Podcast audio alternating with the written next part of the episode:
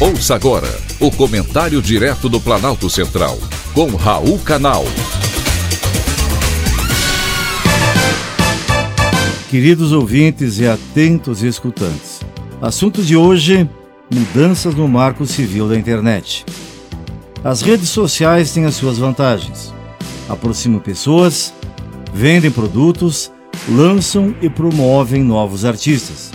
Contudo, podem ser nocivas quando espalham inverdades. Poucos são aqueles que têm o cuidado necessário para não ofender nem denegrir a imagem de alguém. Por isso, todo cuidado é pouco. Para isso, foi aprovado no Congresso Nacional, ainda em 2014, o Marco Civil da Internet. A lei garante a privacidade e a proteção de dados pessoais, mediante ordem judicial. A lei estabelece ainda princípios, garantias, direitos e deveres para o uso da internet no Brasil, bem como da determinação de diretrizes para a atuação do Estado. No entanto, o Marco Civil da Internet não prevê punição para quem divulga notícias falsas, embora hoje existam formas de puni-los, como, por exemplo, acionando a Justiça Civil e solicitando que o conteúdo seja retirado do ar pelo próprio provedor, por meio de ordem judicial.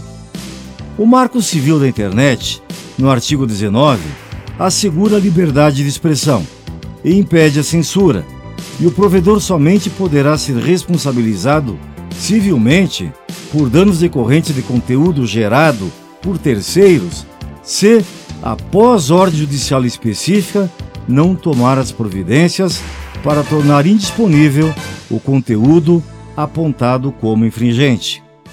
Semana passada, o governo federal enviou ao Congresso Nacional um projeto de lei que limita a remoção de conteúdos em redes sociais com mais de 10 milhões de usuários. Essa medida altera substancialmente o Marco Civil da Internet, que trata de direitos autorais de forma a explicitar os direitos e as garantias dos usuários de redes sociais e prever regras relacionadas à moderação de conteúdo pelos respectivos provedores.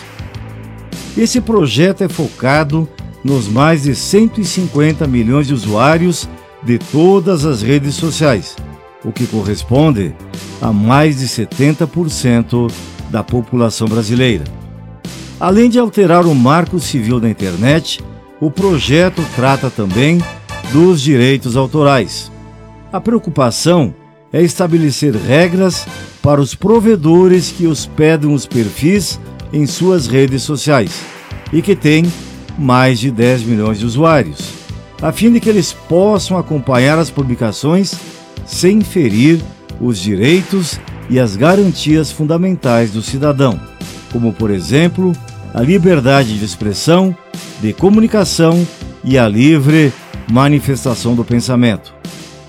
Isso tem interpretação direta do que seria ou não fake news. A intenção é garantir segurança jurídica nessas relações. O projeto de lei do governo acrescenta dispositivos que garantem o direito a informações claras, públicas e objetivas sobre quaisquer políticas, procedimentos, medidas e instrumentos utilizados para efeito de eventual moderação de conteúdo, bem como o direito ao exercício do contraditório, ampla defesa e recurso nas hipóteses de moderação de conteúdo pelo provedor de rede social.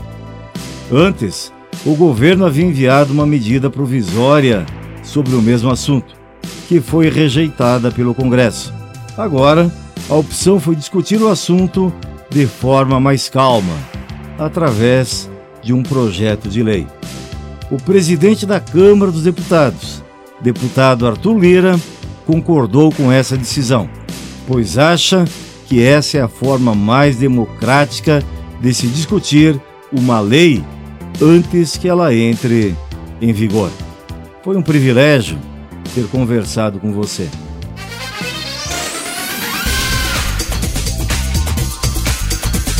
Acabamos de apresentar o Comentário Direto do Planalto Central, com Raul Canal.